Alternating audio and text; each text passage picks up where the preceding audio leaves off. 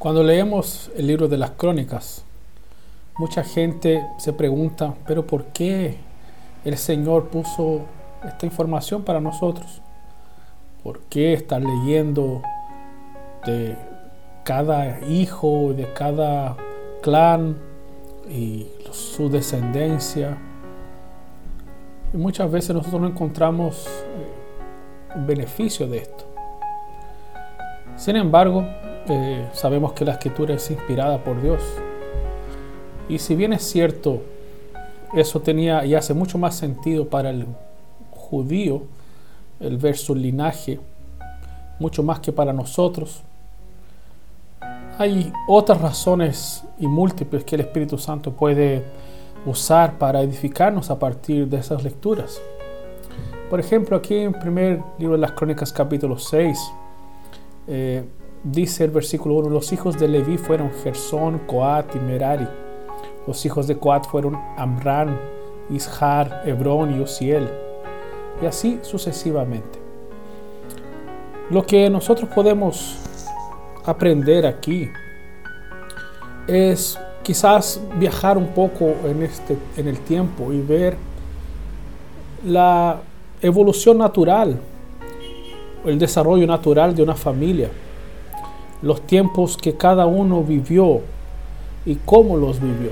Cada nombre que está aquí registrado tenía tras suyo una familia, tenía tras suyo un trabajo diario, una rutina, eh, dificultades, alegrías, celebraciones y otras cosas que son cotidianas y que nosotros las vivimos todos los días. Eso me hace pensar que la historia de la redención pasa por estos momentos sencillos, eh, rutinarios, que también son vividos por cada uno de nosotros. Y eso me hace pensar también entonces que la historia que Dios está escribiendo y registrando y realizando pasa también por, por mi día a día por los estudios que hago, por el trabajo que realizo, eh, por los momentos que, respiro acá, por el día lluvioso que tengo hoy, eh, por las preocupaciones que, están en mi corazón en mi mente. Eh, por, en todo eso, Dios está escribiendo una historia.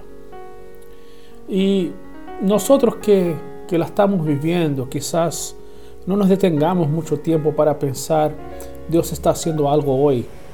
Dios está haciendo algo en mí, Dios está haciendo algo en mi familia, Dios está haciendo algo en mi entorno, Dios está haciendo algo con las personas con quienes yo me relaciono, con quienes converso, con quienes estoy chateando, con quienes eh, envío un correo, con aquellos que envío un, un video, una música, una reflexión.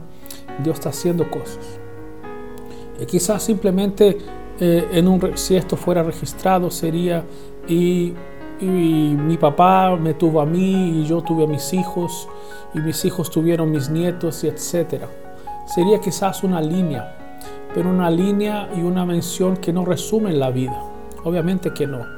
Muchas de las personas que están aquí en estas genealogías no se describe cuáles fueron sus trabajos, sus acciones, sus pensamientos, pero fueron años y toda una vida que ellos la tuvieron y, fueron parte y se constituyeron en esto lo que significó la historia de la redención que va a llegar a Jesús. Nosotros eh, también tenemos un vínculo a partir de lo que Jesús hizo. No, somos eh, personas que, que, vinieron antes de Él, somos los descendientes suyos. De manera que su vida está en nuestra vida. Y ahí eh, me hace pensar entonces que mi línea en términos universales quizás sea solo la mención si es que la hay. Si es que un día se nombra, eh, Rolando hizo esto y hizo esto otro. Pero yo sé lo que significó y los míos saben lo que significó mi pasada por esta, por esta vida.